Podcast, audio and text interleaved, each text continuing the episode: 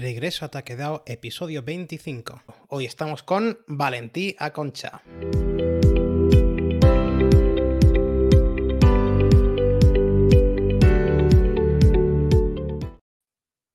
Muy buenas tardes, Valentí. ¿Qué tal? ¿Cómo va todo?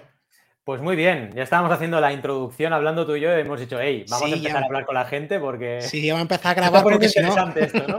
sí, sí, totalmente. Por cierto, el apellido, ¿cómo se pronuncia el apellido? Puedes pronunciarlo a Concia perfectamente. De hecho, si lo haces a la italiana es a Concha, porque la C sola se pronuncia como una CH y la doble C como una C normal. Pero bueno, la gente me dice a Concia y se queda tan ancha. vale, perfecto. Muy bien. Oye, pues eh, Valentí, para los, que, para los locos que no te conozcan todavía, eh, eh, yo tengo por aquí apuntado que eres consultor de crowdfunding y que estudiaste en marketing en ESADE, que fue lo primero que estudiaste. Pero mm, complétamelo, complétame lo que... Me gusta. La presentación. A ver. llena, llena los huecos, ¿no? Como el feeling llena los huecos. Esa es. Pues a ver, es verdad, estudié licenciatura y máster en Administración de Empresas por ESADE, un programa que se llamaba Lican MBA, que ya no existe. Así de viejo soy, que tengo ya 45. Y estuve nueve años en Mediaset como ejecutivo de cuentas. O sea, a pesar de estar metido en marketing a tope en la carrera, cuando salí me metí en un trabajo comercial, porque ejecutivo de cuentas de publicidad es eminentemente comercial y eso me ayudó muchísimo a desarrollar muchas capacidades. Y en el año 9 de estar ahí, yo siempre digo que tengo ciclos más o menos de 9-10 años, eh, decidí emprender. Y lo que hice, lo primero de todo fue montar una plataforma de crowdfunding, porque en aquel entonces, año 2010, eh, ya Kickstarter empezaba a despuntar, que ahora hablaremos, que es la plataforma más grande de crowdfunding del mundo, que nació en 2009 y en 2010 ya estaba bastante rodada, o se empezaba a ver el potencial. Yo ahí ya lo detecto y monto una plataforma en España en 2011, que fue la cuarta en nacer en España casi, casi al mismo tiempo que Goteo. Goteo y nosotros fuimos tercera, cuarta, cuarta, tercera, prácticamente, ¿no?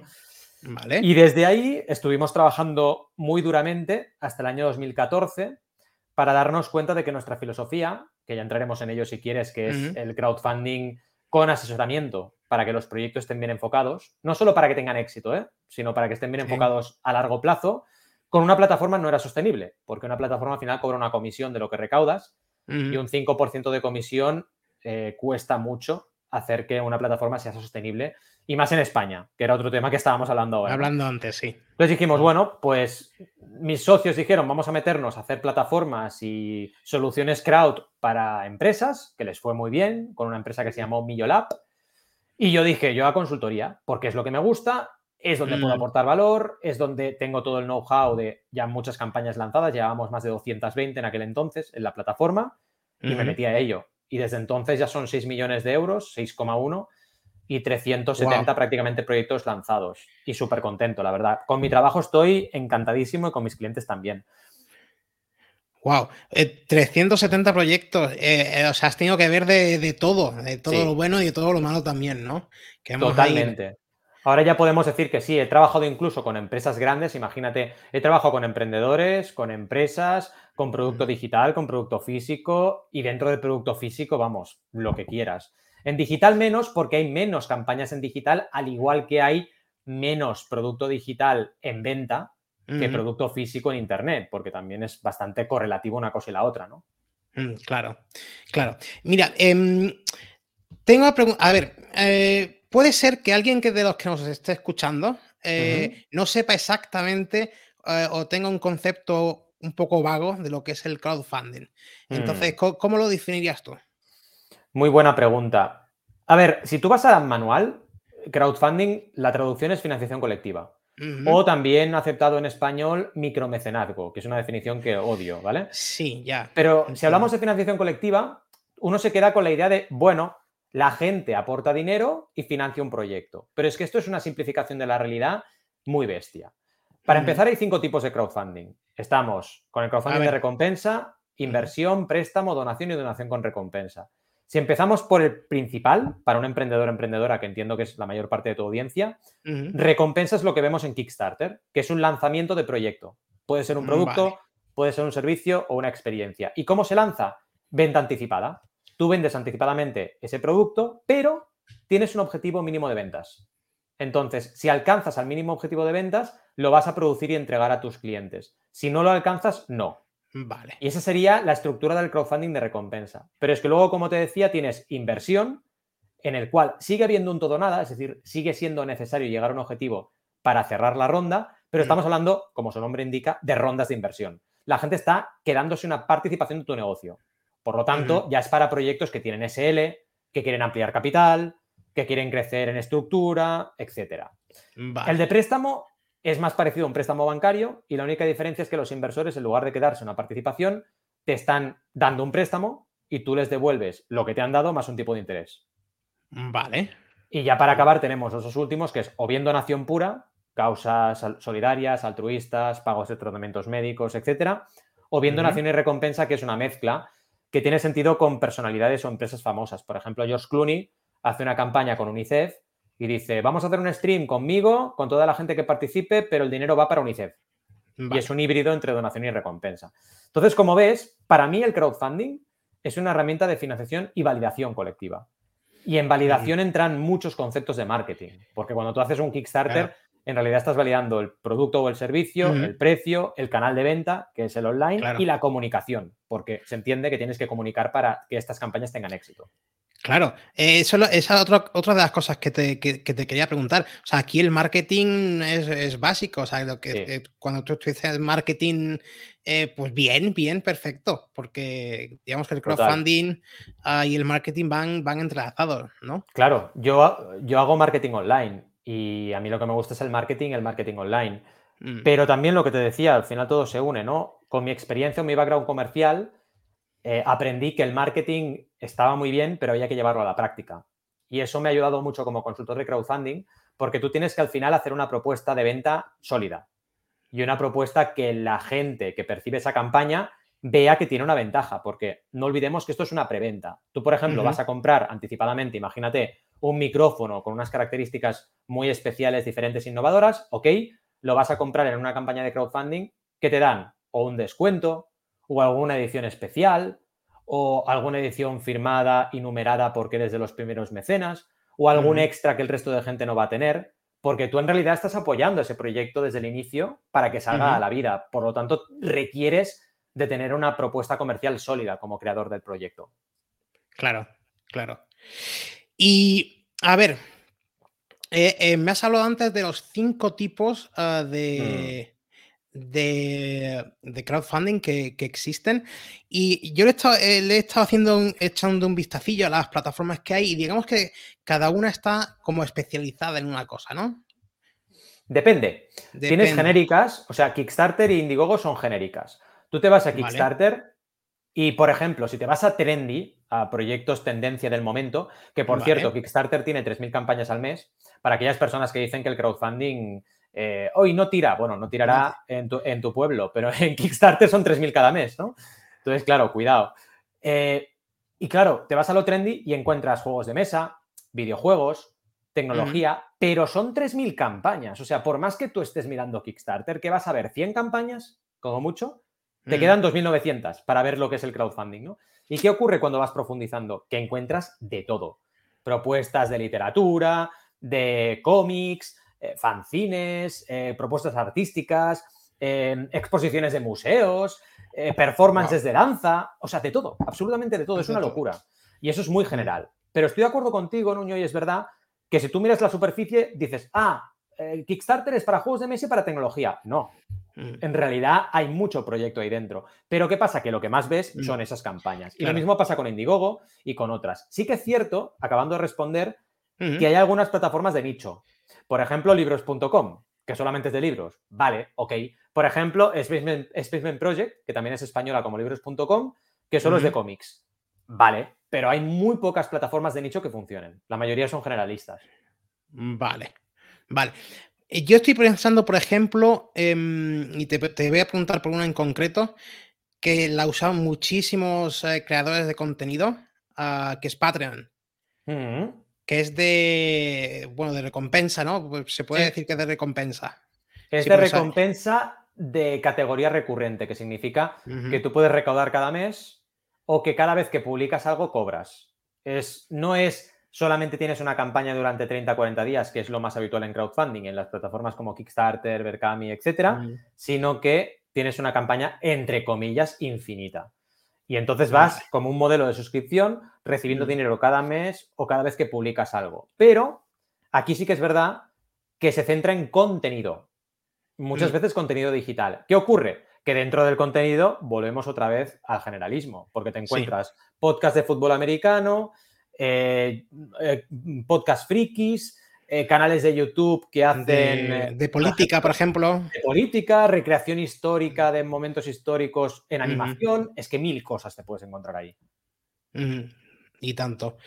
Vale, vale, vale.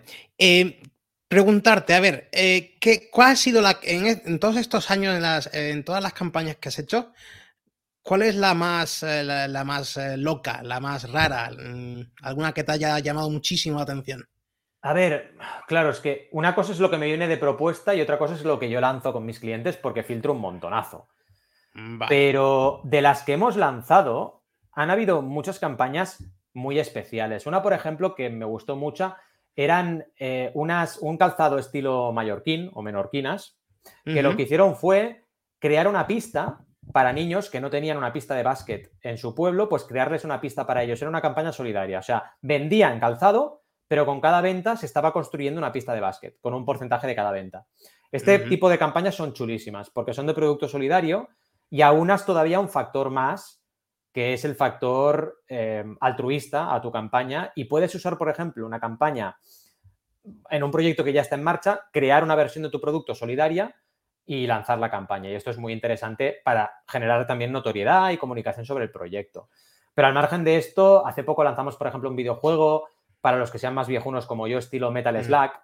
El videojuego vale. bélico 2D, pues lo lanzamos en Kickstarter que funcionó súper bien, Operation High Jump, y es mi principal videojuego como, como creador, como consultor, y me encantan los videojuegos, con lo cual me ha hecho mucha ilusión estar con ellos y, y trabajar. Además, se les han abierto un montón de puertas. Ahora estoy, por ejemplo, con una campaña muy bonita también que lleva más de 40.000 euros, que es calzado barefoot, que es ese calzado que te permite tener tu pie completamente libre, no te lo aprisona, por así decirlo. Y además es calzado vegano y sostenible, está muy chulo el proyecto. Pero vaya, yo es que te diría que cada campaña ha tenido sus cosas especiales, porque cuando no es la persona es el proyecto y cuando no es el proyecto es el enfoque y cuando no es el enfoque es la historia que hay detrás y lo que ha pasado a esa persona. Me acuerdo, por ejemplo, de uno que es, que yo flipé cuando me lo explicaron, es un invento para limpiar la parafina de las tablas de surf. Que yo no sabía ni ah. lo que era la parafina cuando me empezó a explicar, ¿no? Vale. Es como una especie de cera que tú le das para no resbalar, básicamente. ¿Qué pasa? Que esa cera se endurece y se pone de un color opaco. Y eso afea mucho la tabla. Y hay que limpiarla. Y se rasca normalmente con una especie de espátula. Pues el mm. inventor, mi, mi, cliente, se inventó una especie de, por así decirlo, ¿eh? pastilla de jabón, para que nos entendamos, pero que tenía por debajo esa espátula para rascar y toda la parafina se quedaba dentro de la cápsula esta de jabón, que en realidad era un, dispositivo, ¿no? Y era un limpiador de tablas de surf. Un proyecto súper extraño, pero que funcionó súper bien porque, y aprovecho para darte otro tip más. Venga. Porque estaba impactando en una comunidad muy concreta. Y para mí el mm. crowdfunding es marketing, el crowdfunding de recompensa sobre todo y también de inversión es marketing de mm. comunidades. Es saber enfocar el marketing a una comunidad, no a un público sociodemográfico, sino a una comunidad. Vale, o sea que podríamos decir que, para que una campaña de crowdfunding tenga éxito, tenemos que tener previamente una, un cierto número de seguidores, una cierta comunidad, ¿no? Sí, pero también es verdad que, uno, la puedes desarrollar de cero. Yo pienso que la mayoría de mis clientes empiezan de cero y en tres meses podemos recaudar entre 5.000 y 10.000 euros. Relativamente fácil, esto es la media. Y además, puedes servirte de las comunidades que ya existen, que es el enfoque que yo creo que los marqueteros tenemos que tener ya y todos los emprendedores. Es decir, es como Malder, Fox Malder, ¿no? La verdad está ahí fuera. Pues ahora es la comunidad está ahí fuera. Es que ya está ahí. O sea, no hace falta que la crees tú. Ya hay comunidades de gente que le mola el surf en Facebook, en Instagram, en TikTok, en todas partes. Hay influencers, hay gente que está generando contenido solo de surf. Con lo cual, ¿qué tienes que hacer? Impactar. Tienes que ir ahí con una propuesta de valor sólida, con una buena presentación, una buena web, una buena pre-campaña, que si quieres hablaremos de ello. Y oye, crear tu comunidad, pero además aprovechando las comunidades que ya existen. Vale, Perfecto. Sí, vamos a, vamos a ir, vamos a, vamos a ir a eso ahora, pero em, un tipo, eh, tenía, tengo por aquí una pregunta apuntada eh, específicamente, que es el tema de ah, crowdfunding inmobiliario eh, o, de, inmobiliaria. Ah, ¿cómo, está la situación actual de, este tipo de crowdfunding? En España muy bien. Yo creo que debemos ser el único país del mundo que el crowdfunding de inversión funciona mejor que el crowdfunding de recompensa. El único.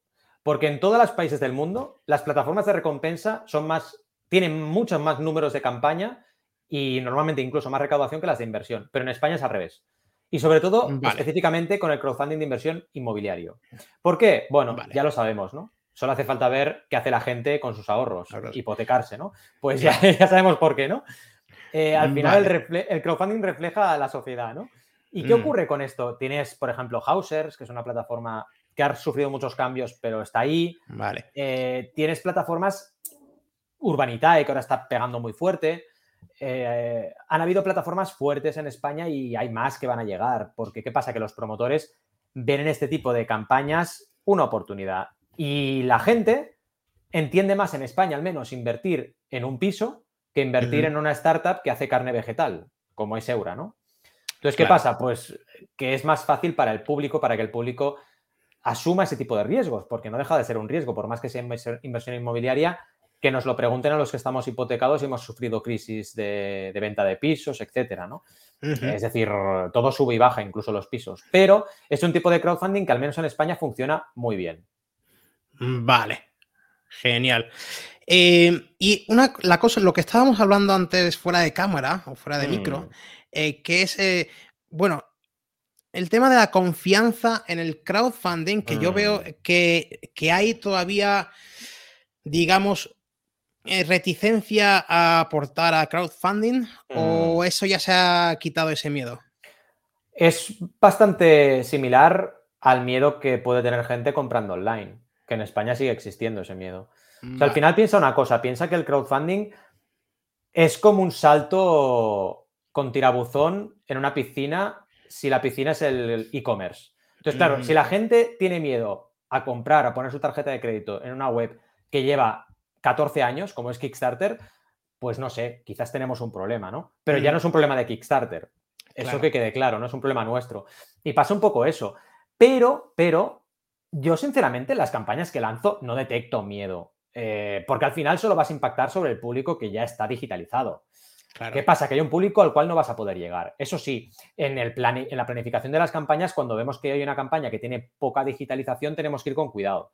Porque si tu público está cero digitalizado, a lo mejor no van a contribuir porque es que ya no compran ni en Amazon. Ahí voy, ¿no? Claro. Pero cuando ya están metidos, no, no tiene por qué dar miedo ni Berkami, ni Kickstarter, ni ninguna plataforma que, repito, llevan todas más de 10 años y son súper sólidas y lanzan cientos o miles de campañas cada mes. Mm, vale. Entonces la, pregunta es, ¿por qué no está el, en España el crowdfunding al nivel de recaudación en otros países? Que era la pregunta que hacíamos, lo que estábamos hablando. Mira, una cosa curiosa, que me lo he sacado ahora contigo, normalmente no hago estos números porque entonces me deprimo, ¿no? Pero sí, sí, eh, tenemos el 13% del mercado francés. 13%. ¿eh? ¿Sabes lo que? O sea, es que me parece, me parece una cosa demencial. O sea, en, Francia hay dos plataformas muy fuertes, Ulule y KissKissBankBank. Ulule lleva 270 millones de euros recaudados y KissKissBankBank lleva 170 prácticamente millones, ¿eh? Berkami, que es la plataforma número uno en España con diferencia y no solo de recompensa, sino de casi todo el crowdfunding, ha recaudado en toda su historia, que son más de 10 años, 57 millones. Ahí queda. Hay bastante diferencia, ¿eh? Mucha diferencia. Y lo peor es que aquí no hay una segunda. Bueno, si me apuras, la segunda sería goteo, porque Lanza nos está, lleva mucho tiempo muy mal, la verdad. Eh, mm. Pero es que goteo es mucho más pequeña que, que Berkami, pero muchísimo más. No es como Kiss Kiss Bang Bang y Ulule, que son, bueno, están ahí, ¿no? Hay una diferencia de 90 millones, que se dice pronto, pero mm. jolín, 160 millones, Kiss Kiss Bang Bang no es una broma. Pero es que lo más fuerte es que lo comparas eso con Estados Unidos y ya alucinas pepinillos. Porque Estados Unidos, solo Kickstarter, lleva 7.500 millones, de dólares. Y ayer, por ejemplo, comía con mi familia y me decía mi padre, claro, pero es que en Estados Unidos son más personas. Pues no, porque te sacas el número relativo con la población y en España estamos peor. O sea, no, no es la misma proporción el volumen comparado con su población que nuestro volumen comparado con nuestra población. Es decir, que no, que no, ni así nos salvamos. Y preguntabas tú como buen criterio, ¿cuál es el motivo? Yo creo, o sea, está claro que el motivo es que la gente no lanza campañas las suficientes. El segundo motivo es que mucha gente se va a Kickstarter, cuidado con eso, y ese tráfico no se mueve. O sea, ese tráfico no se computa. Todas las campañas que se han hecho en Kickstarter de creadores españoles que suelen recaudar bastante, eso no se mide. No se mide en ningún informe de crowdfunding, no se mide en ningún lado, pero es dinero creado desde España, con lo cual debería medirse, ¿vale? Eso es importante tenerlo en cuenta. Pero, aún así, la mayoría de creadores, eh, aquí al menos, pues tienen muchas dudas y por eso una figura como mía de consultor, al menos en la primera sesión, se encarga de quitar esas dudas, de decir, a ver, si tú quieres lanzar un proyecto, el proyecto ya tiene riesgo en sí, no es el crowdfunding lo que te va a dar el riesgo, ¿de acuerdo? El crowdfunding lo que hace es reducir tus riesgos, no aumentarlos. Porque si tú sabes antes de producir que la gente te quiere comprar, es una reducción de riesgo. Lo que tienes que quitarte de la cabeza es el miedo a fracasar o el miedo a que la gente pueda decir que has fracasado, que si te fijas es un tema completamente sociocultural. Sí. Porque en Estados Unidos la gente quiere fracasar para tener medallas y aquí no, mm. aquí nadie quiere fracasar, nadie ha fracasado, ¿no? Dices, no sé, pues tenemos que cambiar el chip. Y no solo por el crowdfunding, ¿eh? me refiero también por el tejido emprendedor, por muchas cosas que tenemos que ponernos las pilas, porque al final el patio no está para estar dormiditos y no, hay que no haciendo cosas, ¿no? Hay, que, estar, moviéndose, efectivamente, esto es. Vale.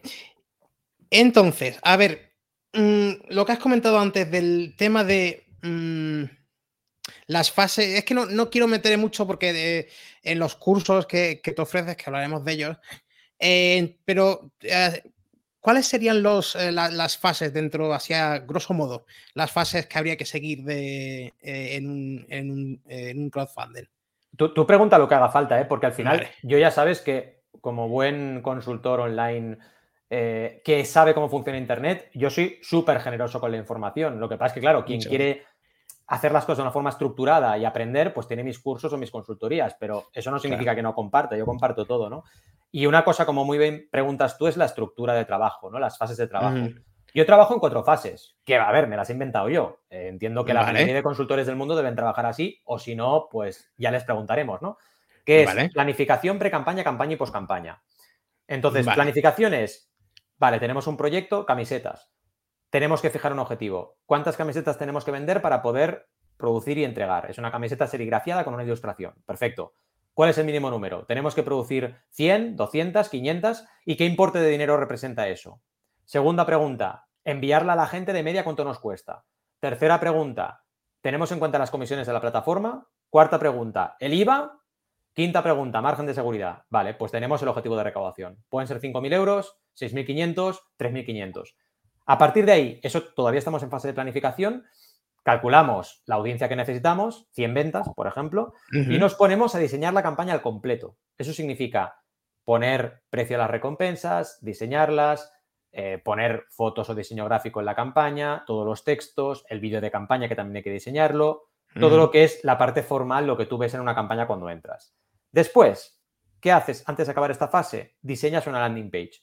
Cuando ya sabes ¿Qué vendes? ¿A qué precio lo vendes? ¿Cuál es el gancho? Por ejemplo, las camisetas para los primeros 100 tienen un precio de 19 en lugar de 29. Tienes ahí un descuento para las primeras personas. Cuando eso lo tienes claro, haces una landing que pones el vídeo de campaña, la oferta y déjame tu correo si te interesa. Y eso lo enlazas con la fase 2, que es pre-campaña. En esa fase, ¿qué haces? Básicamente diriges a la gente a la landing y captas correos. ¿Que te hacen falta 100 ventas? Yo busco siempre una relación 1 a 3. Buscaré 300 correos, como mínimo, antes de empezar la campaña, para asegurarme que la campaña va a empezar fuerte.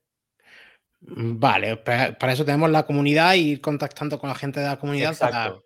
Vale. En esa fase muchas veces incluso se está creando tu comunidad, porque todavía no has estrenado la campaña, estás en pre-campaña y vas desarrollando tu comunidad, creando contenido en redes sociales, eh, contactando con comunidades afines como bien apuntabas y vas en ese proceso haciendo crecer tu comunidad. Y no solo en redes, sino también en base de datos de correos, que es también muy importante ese dato.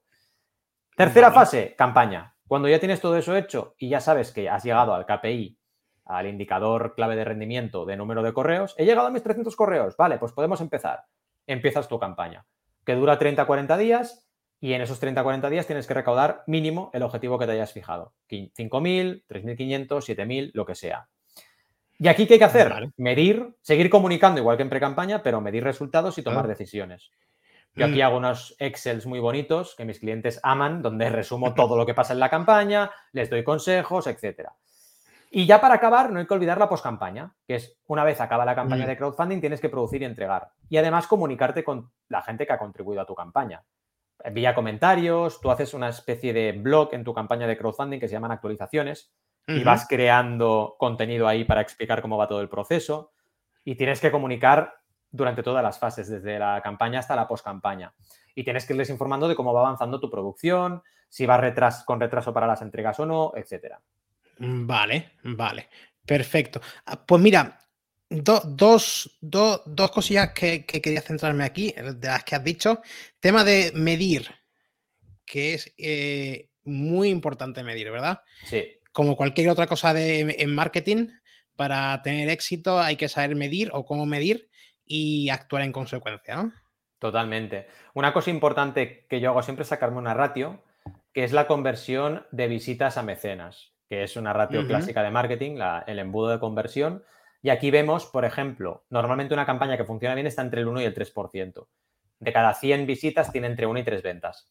Pero cuando vemos que está por debajo del 1, suele haber un problema de conversión por, por ejemplo, que no se entiende el producto, que la campaña no tira, que esto ocurre mucho, que al principio no mm. recauda lo que debería recaudar y la gente no contribuye, no porque no le guste el producto, sino porque como la campaña no tira, no entran al bar porque lo ven vacío ¿no? y no compran. Esto pasa un montonazo. Y por otra parte, puede ser que estés muy por encima del 3, que también es malo, porque cuando estás muy por encima del 3, normalmente lo que está ocurriendo ahí es que tienes pocas visitas. A lo mejor tienes 100 visitas y 10 ventas, porque te han apoyado solo tu círculo muy cercano. Y ahí, claro, tu conversión es del 10, pero es una conversión que en realidad no te está generando resultados. Claro, claro. Efectivamente. Y, luego, bueno, perdón, perdón. Luego no olvidemos que hay que medir todo lo otro del marketing. Fuentes de tráfico, tiempo de duración promedio en la campaña. Todo eso se hace con Google Analytics normalmente que lo asocias a la campaña de crowdfunding. Claro. Y luego, eh, lo otro es em, tema de comunicación. Hmm. Comunicación con, el, eh, con, los que han comprado o que te han reservado. Em, claro, tan importante porque, claro, si por ejemplo tienes un retraso, tiene o pasa cualquier cosa, pues tienes que tener una comunicación fluida y constante. Total. Y que también te han dado tu dinero, te han dado, te han dado su dinero eh, sin, sin el 100% de garantías, sin nada todavía, digamos, ¿no? Correcto. la comunicación, súper mega importante. Súper importante y además yo siempre lo digo, es importante cuando van las cosas muy bien, cuando van normal y cuando van mal, siempre. Es decir, si van muy bien, da igual, comunícate y di que van bien porque eso te va a apoyar todavía más la credibilidad. Si van normal, comunica porque la gente tiene que saber lo que decíamos, plazo de entrega, si hay algún pequeño retraso, cómo va la fase de producción, si un proveedor la ha liado y te ha generado algún tipo de problema. Y cuando van mal, por ejemplo, hace poco tuvimos una campaña que tuvo problemas con el suministrador de un componente y como era un proyecto tecnológico, les faltaba ese componente para ensamblar y no podían enviar. Pues ¿qué mm, hicimos? directos. Hicimos directos en Discord hablando de lo que estaba pasando. Y la gente, oye, se quedó súper calmada porque dijo, están dando la cara, están explicando el proyecto, están explicando el mm. problema. Pues ¿por qué me voy a enfadar si no es culpa suya? Pues ya está. Pero si no comunicas, la gente lo primero que piensa es que la cosa va mal, que no ha sido serio, que no ha sido profesional, etcétera. Porque como bien apuntabas tú, y eso es algo que ahora, por ejemplo, en Kickstarter te salen 4.000 banners antes de contribuir. Siempre hay un riesgo en una campaña de crowdfunding, porque puede ser que entre que reciben el dinero y producen y entregan, haya problemas o bien que hayan hecho mal los cálculos. Que aquí viene también la figura del consultor. El mm. consultor no solamente es llega al objetivo y ya está. No, llega al objetivo pero de forma sostenible. Es decir, si yo llego al objetivo pero me estoy comiendo todo mi margen de beneficios y encima me cuesta más producir de lo que estoy ingresando, pues he hecho el melón aunque haya facturado 10 millones de euros, ¿no? Que eso es algo que yo creo que estamos muy contaminados, sobre todo los emprendedores y también todo el, todo el público en general. Solo medimos el éxito o el fracaso de la gente en términos de facturación. Y yo digo, mm. oye, yo no sé si es que me he caído de un cedro o qué, pero a mí en la carrera me enseñaban lo que era un EBITDA, lo que eran los beneficios. ¿A mí qué narices me importa que una empresa haya facturado 10 millones de euros? Yo lo que quiero saber es cuánto ha ganado. Porque claro, si ha facturado 20 millones, pero ha perdido 50 millones, pues yo no invierto en esta empresa. Pero no, todo el mundo habla de facturación. Es un poco el, eh, eh, sociedad Instagram, ¿no? O sea, todo va bien, pero luego no todo va bien. Entonces, oye, expliquemos las cosas de verdad. Si vas a una ronda de inversión, habla de tus beneficios o tu punto de equilibrio, o al menos cuando prevés estar en punto de equilibrio. Sé transparente. Mm. No te quedes solo en la facturación. Y las campañas de crowdfunding son iguales. Hay campañas que han recaudado millones y que luego han tenido problemas, imagínate. Porque no se trata de eso, se trata de que luego puedas producir y entregar con los millones que has recaudado. Y eso ya es otra historia. y tanto. Y luego la posibilidad de, de- de- de continuar con, con la, la producción de lo que sea que estés haciendo. Claro. O sea, mm, si por ejemplo, ¿qué te digo yo? Eh, un, un libro, pues el, mm, haces un- eh, o sea, publicas un libro tra- por crowdfunding y después dices, pues bueno, voy, a, voy a sacar el segundo, ya me hago escritor. O, por ejemplo, si sacas una tirada de ropa de algo, pues mira, Por mm, me, me quedo y sigo produciendo ropa ya que estoy. Y si ha tenido éxito, pues mira, sigo haciendo ropa. Ya de otra forma o lo que sea, ¿no? Correcto, es muy buena esta pregunta porque ya hay gente, hay mucha gente tomando la delantera en este camino y Mm. me llamas, me llamas a hablarte de una cosa que considero que para mí es importantísimo y que desde España no vemos y deberíamos ver, que es Mm. el crowdfunding a nivel marketing corporativo, que ya está ocurriendo. ¿eh? Mattel tiene plataforma de crowdfunding propia. Hasbro tiene plataforma de crowdfunding propia. Lego tiene plataforma de crowdfunding propia. Xiaomi tiene plataforma de crowdfunding propia. O sea, esto ya está pasando. ¿Por Ujú. qué? Porque para una marca es un caramelo la estrategia de crowdfunding. Es mi fanbase, mi fan, mi, mi fan de base y también mis clientes potenciales me están validando el marketing mix y comprándome anticipadamente un producto antes de producirlo. Es que es lo mejor. Es algo que Claro. se cae de maduro, ¿no? Eh, Y luego también lo que decías, creadores reincidentes, independientes. ¿eh? Estamos viendo, por ejemplo, no sé, Mini Museum en Kickstarter, que es un proyecto que me encanta, que es Hans. Fakes, que el tipo lo que hace es en metacrilato o un material similar, Ujú. pues pone mini piezas de arqueología. Yo qué sé, un trozo de diente de dinosaurio, eh, un trozo de un meteorito de no sé qué, ¿no? Y hace como Vale. series de mini museos. Pues ha hecho cinco campañas. Y con cada una lanza un mini museo diferente y lo vende anticipadamente. Gente que hace moda, lo mismo. Lanza ropa constantemente o calzado constantemente. Tropic Feel, por ejemplo, que son de Barcelona, han lanzado un montón de zapatillas, un montón de mochilas, tienen plataforma propia también. Y eso es lo que deberíamos empezar a ver todos, ¿no? Que el crowdfunding es una estrategia corporativa a largo plazo, no a corto. No es porque no tengo dinero. Puede ser mucho más potente. Incluso para creadores artísticos y culturales, porque me saldrá la típica Mm, persona que dirá, claro, me estás hablando de temas de marketing, pero ¿qué os pensáis? ¿Que en el- la cultura no hay marketing? Porque, no sé, yo soy fan de Kiss. Bueno. Kiss es una empresa y es una máquina de hacer dinero. Y los Rolling Stones igual. Y los Beatles, que también son una marca, lo son también. Entonces estamos en un mundo capitalista. ¿Qué queréis que os diga, no? Y en ese contexto, Brandon Sanderson, que igual les, le conoce alguna parte de la audiencia, eh, ahora es el récord de Kickstarter, pero a una distancia bestial. 41 millones de dólares hizo con cuatro libros. en una 40 campaña. 41 millones. Una locura, sí, sí. A ver, yo, conocí- yo conozco a Brandon a Sanderson, pero no sabía que había empezado con Sí, sí, ha hecho un. Kickstarter. Un Kickstarter. Si vas a qué Kickstarter y vas a proyectos más financiados, el top 1 es Brandon Sanderson. Ah, ah, amigo. Pues Alucinante. Alucinante. Y, y fíjate lo que significa esto para el sector editorial. Y esto tu audiencia lo sabrá. En marketing ya sabemos, y sobre todo en marketing online, que Internet no avisa. Internet primero No. zombifica y luego te mata. ¿no? Y eso Sí. pasa con todos los negocios. ¿Y qué está pasando? Que el sector editorial ya debería estar viéndolas venir desde hace 10 años. Sí. Porque sí. es que la gente que tiene comunidad ya no le hace falta un editorial. Se la monta él. Y pasa en el sector de la música igual. Metallica ya no necesita una, una discográfica. Él es la discográfica. Y está pasando ya con todo, ¿no? Y el crowdfunding Ah. ahí es una pieza fundamental. La cantidad de artistas que se están poniendo su propia, creando su propia discográfica Exacto. y haciendo todo por internet y, y eso por muchas campañas de crowdfunding. Mira, por ejemplo, eh, no vamos a entrar en, en detalles de política, pero por ejemplo, ahora mismo estamos en campaña Sí, y todos los políticos se están lanzando a, a los canales de YouTube como, Sí. como locos. como locos. Mm. Eh, Ya no, la tele y yo, que conste, como os he dicho al principio, que estuve en Mediaset nueve años y que le guardo un cariño a ese, a ese recuerdo que tengo, la tele ya no es la tele. queda No lo que es. queda, ¿no? Pero esto ya no, ya es internet todo, o sea, es así. Y tanto, madre mía. Sí, sí. Vale. A ver. em, vamos a ver, quiero preguntarte algún caso específico, a ver si consigo, conseguimos a ver cómo se puede hacer. por ejemplo, este, e, e, este podcast, que entrevistamos a diferentes emprendedores sobre diferentes temáticas, también preguntamos el tema de trabajar desde casa y tal, que mm. ahora te preguntaré sobre eso después, el siguiente bloque. Em, entonces, cómo, cómo, crees que podría yo hacer un crowdfunding eh, a partir de este, de este podcast? Lo primero es fijar objetivo, porque para mí crowdfunding y objetivos son indisolubles. Es decir, si tú haces un Patreon, por ejemplo, y no le pones objetivo, porque lo puedes hacer, en realidad tienes un membership site normal y corriente. Porque la gente llega, ve tu suscripción y se apunta. Vale, ¿cuál es la diferencia? Que tú tengas objetivos. Que tú le digas a la gente, participa en la creación de mi contenido. Cuanto más recaudemos, vamos a mejorar esto, esto y lo demás allá.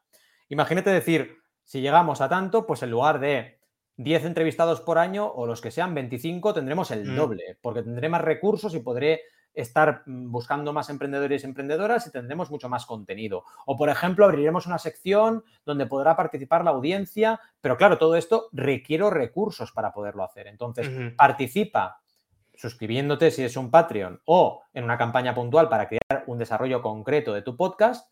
Y entonces tendremos esa recompensa especial para ti y toda la comunidad o parte de ella se beneficiará. En crowdfunding puntual podrías hacer, por ejemplo, el evento del podcast, por decir algo, ¿no? Pues lo vamos a juntar en tal sitio, vamos a hacer tantas actividades, vamos a traer tantos invitados y requerimos este importe para poderlo hacer. Y como digo esto, digo cualquier cosa. Imagínate que haces un libro. Voy a hacer un libro del podcast o un ebook, a ver. pues transcribiendo las entrevistas. Pues también, es que cualquier cosa que se te ocurra, que digas. Un libro, por ejemplo, con mis conclusiones de las entrevistas y lo que yo he sacado de, de la entrevista. Por ejemplo. Por ejemplo.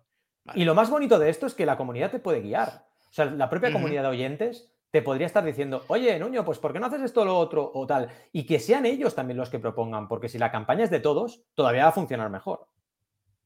Y tanto, sí, si se construye entre todos, eh, la comunidad va a estar seguro más implicada, digamos. Totalmente, mucho más implicada. Vale, vale. O sea, eh, por ejemplo, para, para un libro, eh, Kickstarter o cuál? A ver, Aquí al final. O depende. Sí, la plataforma depende de varios factores, la decisión entre una y otra. Un factor importante son las herramientas. Es decir, hay plataformas que tienen eh, link con Google Analytics, otras que no. Hay plataformas que te hacen poner un desplegable con los gastos de envío para envíos internacionales. Hay otras que no lo tienen. Hay plataformas que tienen el pixel de Facebook. Hay otras que no tienen. Entonces, un apartado son herramientas y usabilidad, porque cada plataforma hay algunas mejor y otras peor a nivel de usabilidad. El segundo bloque es el grado de conocimiento de esa plataforma en tu público objetivo. Es decir, si tu público conoce Berkami, pues ¿para qué les vas a romper la cabeza poniendo la campaña en Kickstarter? Ponla en Berkami porque ya la conocen y ya saben de qué va. Vale, genial. Es otro factor a tener en cuenta.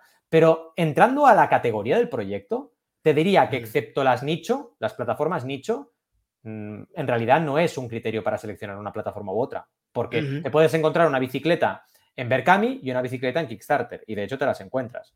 Entonces, no, no, es una u otra en función de eso, salvo algunas categorías específicas que están todas metidas en la misma plataforma, como ocurre, por ejemplo, con los videojuegos, que se ha llevado el pato al agua, sin duda, Kickstarter. Lo tiene todo ya de videojuegos. Vale. Porque a Indiegogo le queda poquísimo. FIC, que era una plataforma nicho de videojuegos con pesos pesados de la industria, ha cerrado porque no ha aguantado. Porque, claro, fijaos que una plataforma generalista siempre aguanta mucho más el tipo que una, que una nicho porque tiene más campañas. Y aquí al final vives de lo que recaudas y no hay otra. Y en libros concretamente, no olvidemos, por ejemplo, libros.com, que es una editorial y una plataforma de crowdfunding. Pero ¿qué ocurre? El modelo aquí es diferente. Libros.com es una editorial que tiene el canal de crowdfunding. No es una plataforma de crowdfunding, ¿me explico? sí, sí, una, es una editorial hecha y derecha y lo que aparte tiene su crowdfunding para, atraer, digamos. O sea, tu libro sería de libros.com, ¿vale? Y las condiciones son distintas, ¿no? Son condiciones mucho menos draconianas que las de una editorial normal, que es una locura, pero aún así no es el 5% más el 4% de comisión de, de, los pagos de Kickstarter, no es un 9% ni de broma. O sea, Kickstarter se lleva muchísimo menos que libros.com. Vale, vale. Pero da menos servicio, claro. Libros.com te ayuda mm. con todo, ¿sabes? Te edita el libro, te ayuda con la promo, te ayuda con todo lo que hace una editorial. Tienes que ponerlo en una balanza al final. ¿Y e, es fácil o es difícil eh, publicar con libros.com? ¿Tú cómo, cómo, lo ves? Yo no lo he usado, aunque me quedé con las ganas, porque para la mm. guía del emprendedor y del creador lo estuvimos barajando. Pero al final, como fue todo muy como somos Joan Boluda y yo, pues muy a mm. nuestra bola y haciéndolo todos nosotros en Pacocinitas, pues dijimos, pues Berkami, ¿para qué nos vamos a liar, no? Pero me quedé con las ganas. Pero por lo que yo sé, por lo que conozco a Roberto, que es el CEO, y porque también estuvimos en el evento Crowdays, que hacíamos de crowdfunding y tal, parecen súper serios, han publicado con gente muy top y además eh, te llevan muy de la mano, cosa que para cierto perfil de persona les va bien, porque la autopublicación también hay que decirlo, es un cacao maravillado, hacértelo todo mm. tú. Eso hay que tenerlo en presente. Claro, libros.com te cobra más, pero también hace más. Hay que tenerlo en cuenta, ¿no? Claro. Y tanto. Vale, claro, eh, si tú vas, por ejemplo, a YouTube, pues lo más probable es que te encuentres Patreon y los suscriptores sepan de Patreon. Entonces, eh, claro, si tú tienes tu canal de YouTube, por ejemplo, y quieres hacer un crowdfunding, pues claro, conoces, tú conoces Patreon, tus suscriptores conocen Patreon.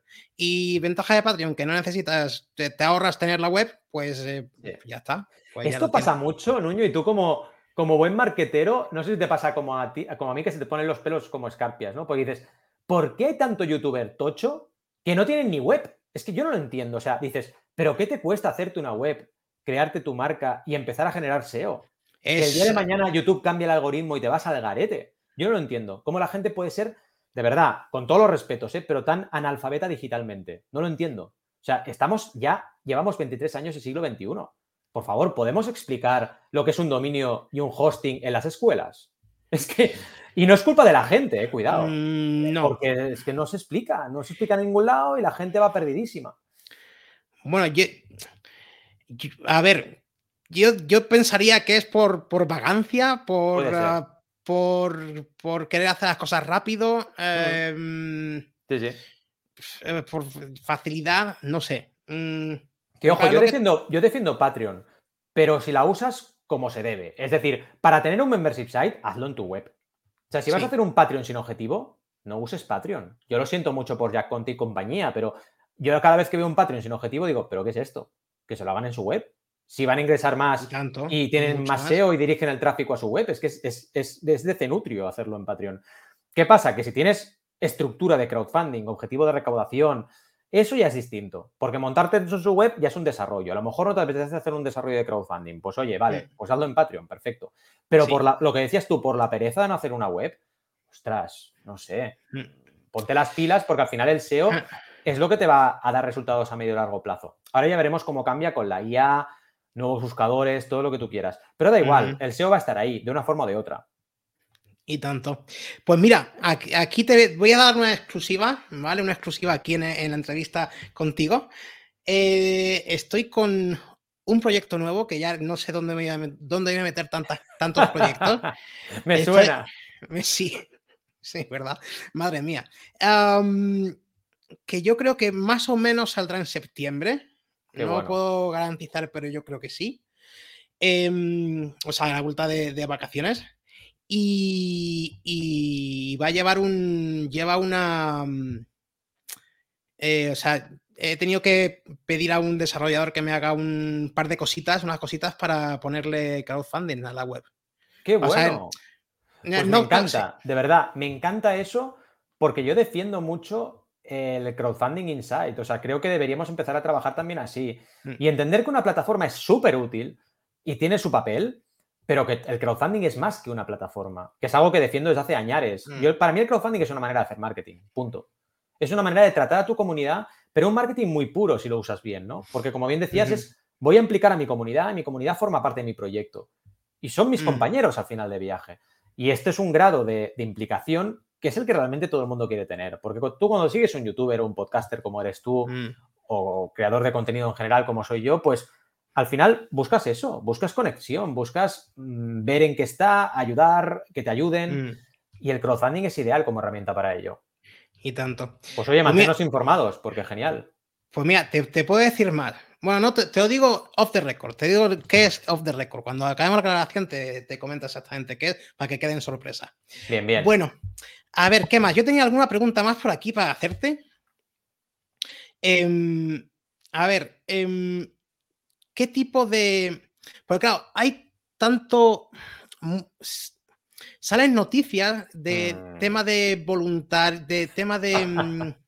mm, tema voluntariado, tema de, de dar mm, para cosas que sin recompensa, eh, que la Las cara noticias, dura. de verdad, ¿eh? Sí. Las noticias.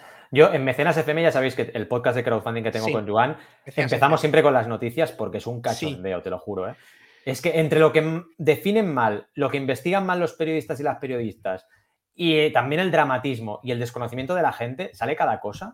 El último que vi, que me, era de crowdfunding de inversión, ¿eh? Eura y Vicio, porque Vicio, no sé si conocéis la hamburguesería a domicilio Vicio, No, no, eh, no Takeaway, pues Vale. han hecho crowdfunding de inversión, igual que Eura, ¿no? Eura es carne vegetal Vale. y Vicio es hamburguesería, ¿no? Y Vale. atención, Eura y Vicio piden dinero a sus fans para pagar su marketing. A ver, ah, es que, de verdad, ¿cómo se puede definir peor el crowdfunding? Pues así, ¿no? Mm. Piden dinero a sus fans para pagar su marketing, que no es eso. Que están haciendo una ronda de inversión y dándole la oportunidad a la gente de participar en una ronda de inversión. ¿Qué ocurre? ¿Hay riesgo? Sí, narices, claro que lo hay. Pero imaginaos que nos hubieran permitido entrar en una ronda de estas en Google, cuando empezamos a usar Google, ¿sabes? Y tanto. que estaba, es que sería una pasada, mucha gente hubiera participado del crecimiento. Pues el concepto es ese. Evidentemente va a tener éxito una de cada 10 o de cada 20 o de cada 30, ya lo Mm. sabemos, pero la oportunidad está ahí.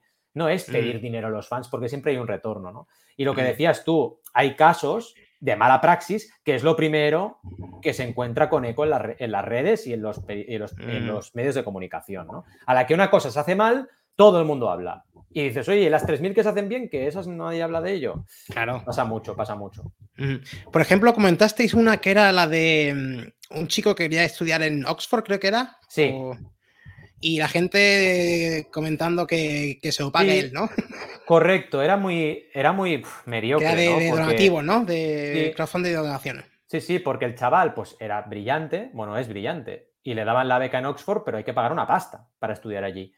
Y claro, la gente lo que tú decías, diciendo, bueno, si se ha- va a una escuela privada, si ha pagado a la escuela privada, que pague Oxford. Es como decir, eh, tienes un coche, pues, pues si no tienes para comer, eh, te fastidias, vende tu coche. Dices, pero a ver, Claro. ¿qué, qué tiene que ver una cosa con la otra, no? O sea, si está haciendo un crowdfunding el chaval y exponiendo su cara a toda España, no es porque le sobre el dinero, no tiene ningún sentido eso.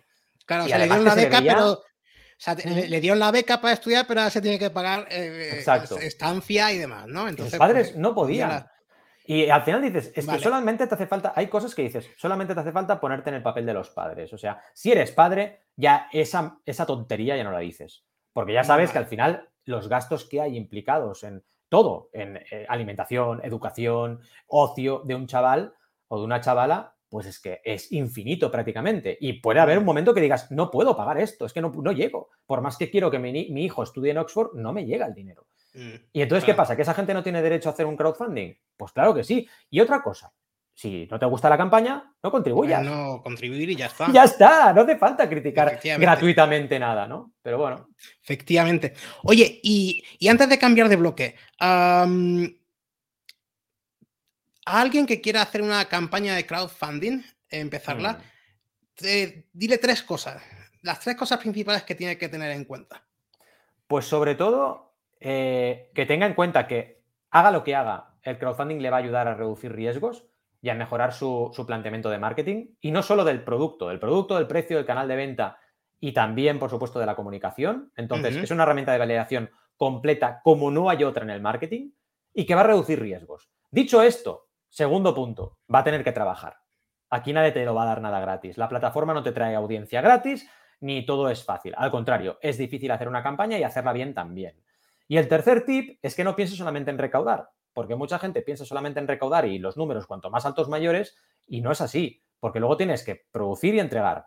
Cada facturación, cada euro facturado es una responsabilidad que tú tienes con tus mecenas. Entonces, piensa a futuro, piensa en entregar, piensa en la reputación de tu marca, piensa en la gestión de la comunicación, en muchos aspectos. No pienses solamente en el marketing o en el efecto del crowdfunding positivo, sino que intenta ver el crowdfunding como una foto de todo tu proyecto, de la parte de operaciones, la parte de comunicación, la parte logística, la parte comercial, porque es eso en realidad. Es una foto de todo tu proyecto, todo tu business plan y todo tu proyecto, no solamente del marketing.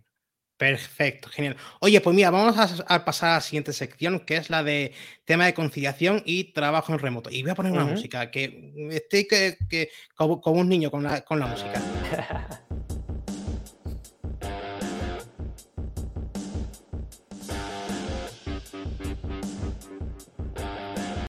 Vale, a ver. Em, primera pregunta. Em, estrés. Vamos con el estrés.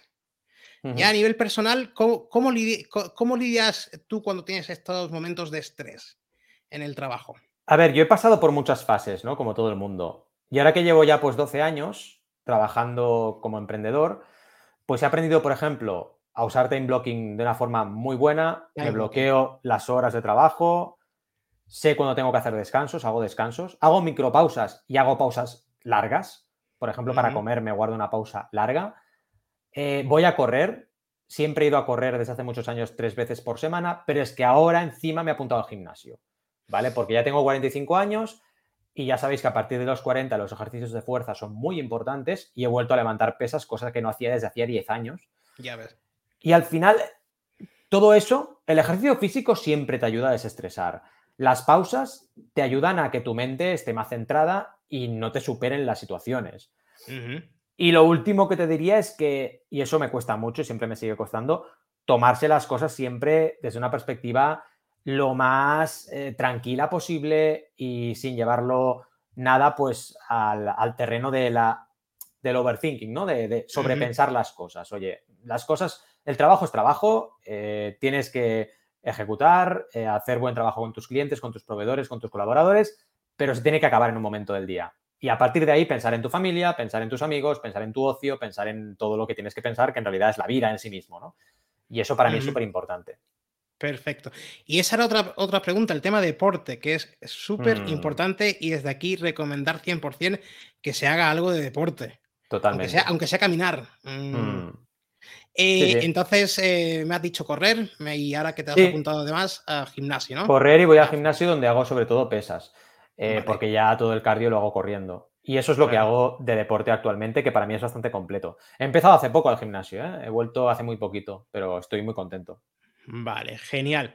Oye, y conciliación, vamos a ver. Em, ¿Consigues desconectar del todo eh, o no consigues desconectar? ¿Tienes siempre un ojo ahí mirando el... Ahora, en el momento vital en el que estoy, el fin de semana consigo llegar a desconectar, sí. Entre semana me cuesta más. A lo mejor si acabo de trabajar a las 6, 7 hasta las 10 o 9 y media no estoy desconectado, que ya casi es la hora que me voy a dormir. Pero el fin de semana sí que lo logro. Y esto para mí ha sido muy importante, porque antes no lo lograba, ¿eh? antes no desconectaba en ningún momento.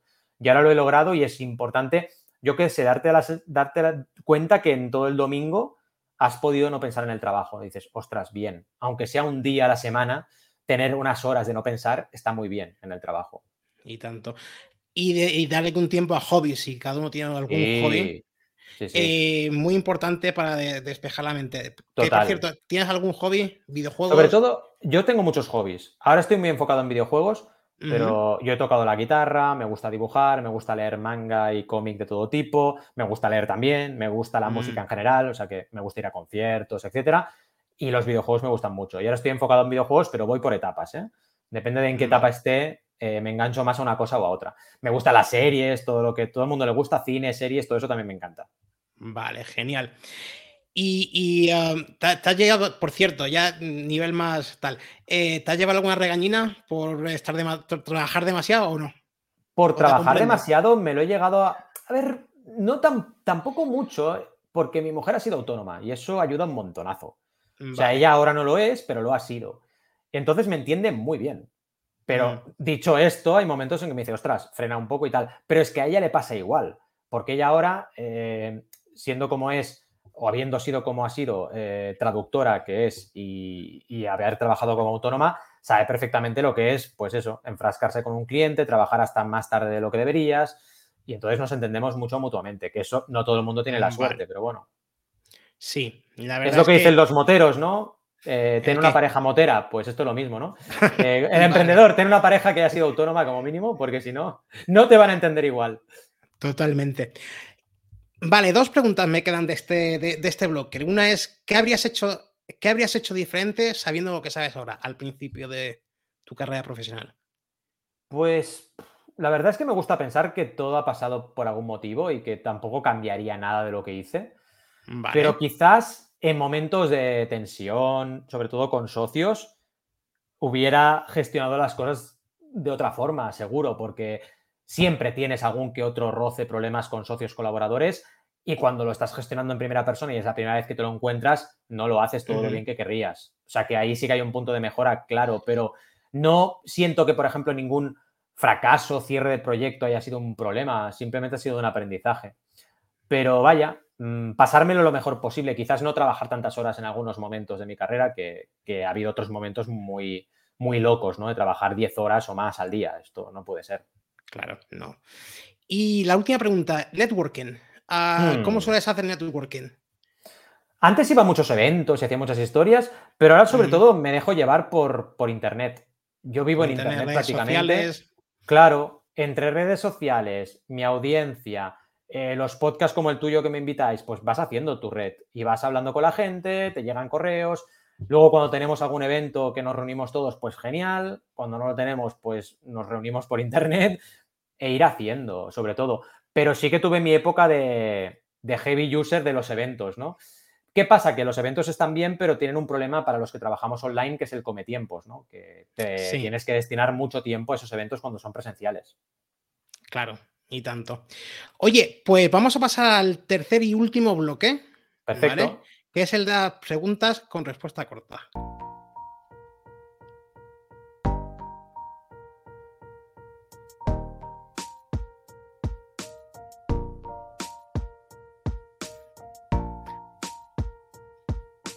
Vale. Em, respuestas cortas, ¿eh? Eh, respuestas al pie. A ver qué tal, qué tal sale. Por ejemplo, libro favorito. Buah. Puede ser de ficción o de no ficción. Algún, alguno de Isaac Asimov, pero te diría Fundación, por ejemplo. Es que me gustan muchos, todos los de Isaac Asimov, con lo cual, en general Isaac Asimov, pero bueno. Vale. Cualquier libro de relatos cortos, vaya, relatos cortos y sacas que es uno de mis favoritos. Sí. ¿Película favorita? Buah. Aquí me pones. Es que tengo que decir una y me matas, ¿eh? Pero bueno, te diría. Bueno, venga, te dejo dos, venga. Pues mira, eh, Amor a quemarropa, mal traducida, eh, que es True Romance en mm. realidad. El título mal traducido, el resto no. Es una de mis películas favoritas para meter ahí el toque tarantinesco, ¿no? Guión de Tarantino.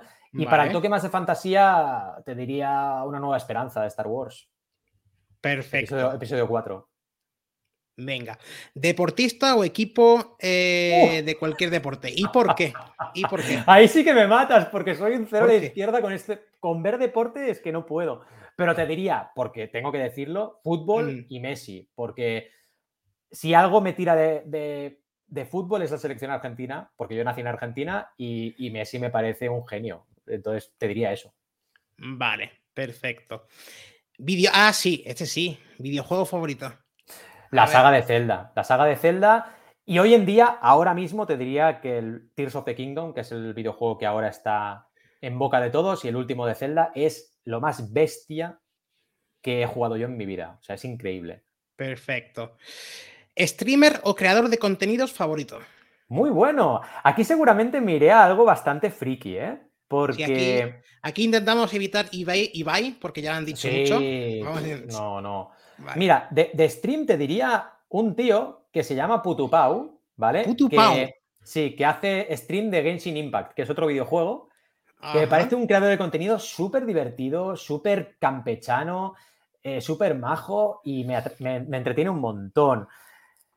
Y te pondría barra Jordi Wild en YouTube porque, bueno, es que devoro sus entrevistas. Lo que ocurre es que las hago por trocitos. O sea, una entrevista me dura un mes prácticamente, ¿no? Porque son de cuatro horas.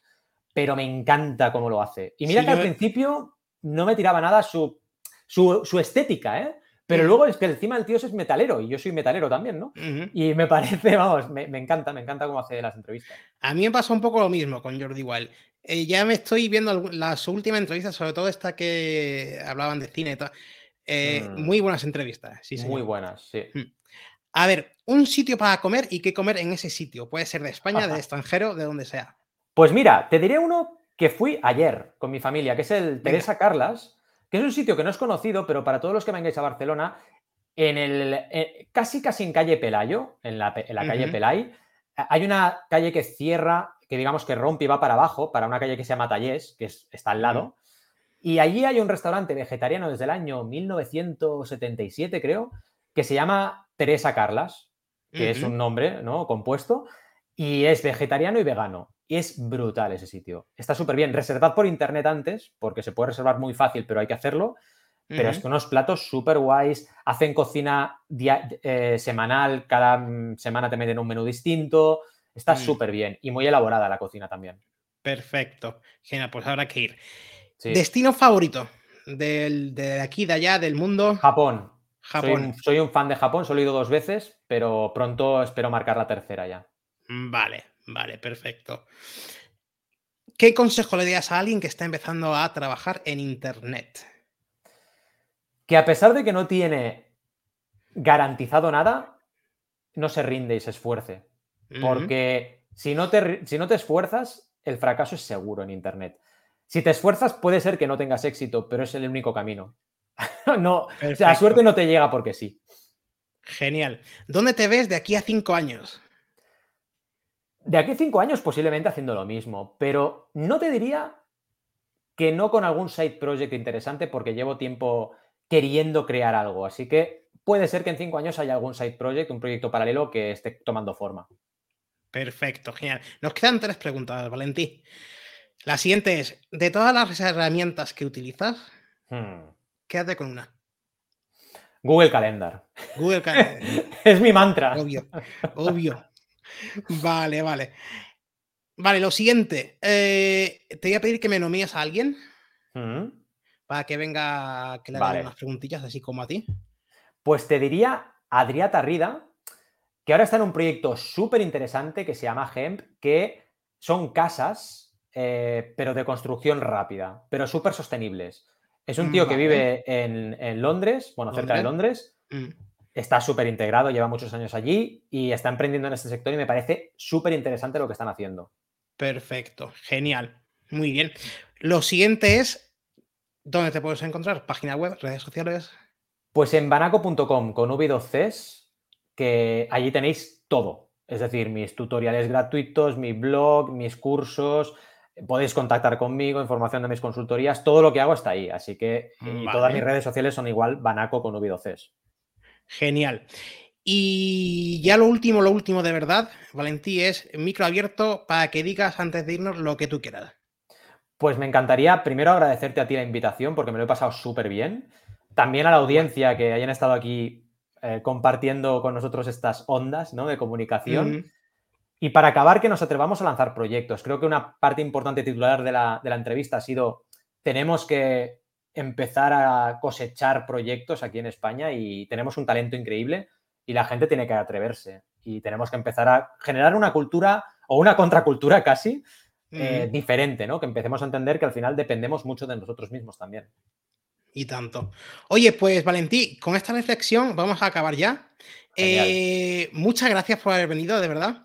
Y también muchas gracias a, los, eh, a la gente que nos está escuchando y que por favor, que ya que estáis aquí, ya que habéis hecho el esfuerzo de llegar hasta aquí, pues suscribíos allí donde nos estéis escuchando, suscribíos. Valentí y todos, muchas gracias. Chao, chao. gracias, hasta luego. hasta luego, adiós.